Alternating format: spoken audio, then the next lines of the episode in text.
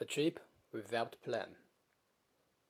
Today, as the life standard has improved, people have more money to chase amusement.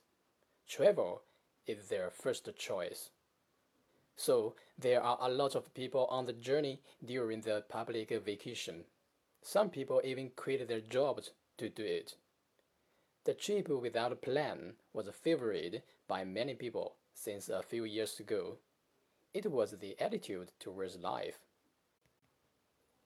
Though people are proud of taking the independent travel, especially when they just go anytime and anywhere, only a few people take action.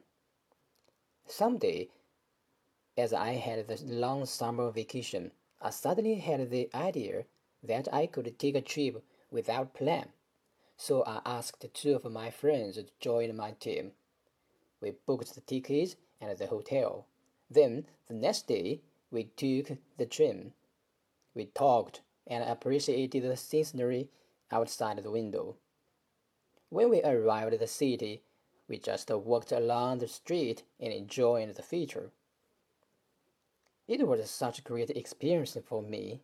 Sometimes we consider so many things and miss the joy of life.